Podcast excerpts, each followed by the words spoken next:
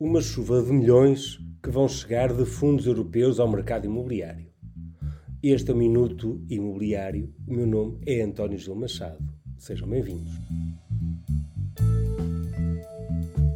Os fundos Next Generation representam o maior pacote de fundos de sempre que destina a Portugal qualquer coisa como 50 mil milhões ao longo dos próximos anos. A novidade é o eixo da agenda da descarbonização ter uma verdadeira fatia de leão com 37% dos fundos trocado por miúdos, descarbonizar significa fundos para três grandes áreas: a mobilidade suave, as ciclovias, a mobilidade elétrica, em especial nos transportes públicos, e os novos combustíveis, com destaque para a agenda do hidrogênio, e os edifícios e a sua qualidade energética. Significa que a agenda do mercado imobiliário que nunca foi contemplada por fundos europeus, à exceção de, de, uh, honrosas exceções, ganha agora um protagonismo que nunca teve. Como vão ser aplicados estes milhões?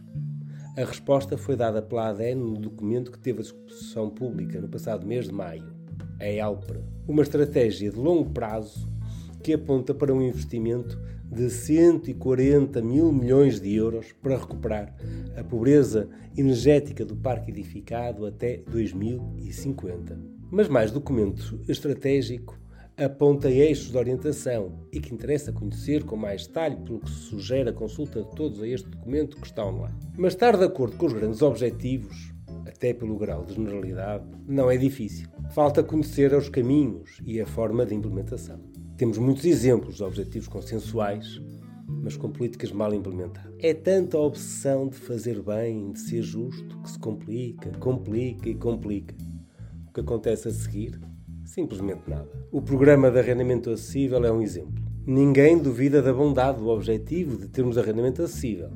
Mas depois de tantas regras, tantas alíneas, fica um programa que em ano e meio encontrou solução para 200 famílias.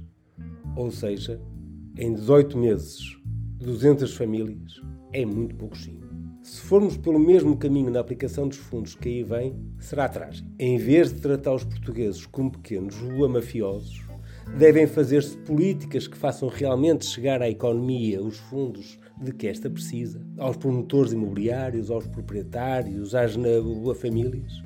E se houver abusos, que se fiscalizem e que se uh, penalizem. Cabe-nos, enquanto sociedade civil, dar um contributo efetivo, positivo, com uma discussão sobre como podemos aplicar estes fundos e como podemos aproveitar com o máximo impacto esta oportunidade única. A vida imobiliária assume este desafio de contribuir para esta discussão.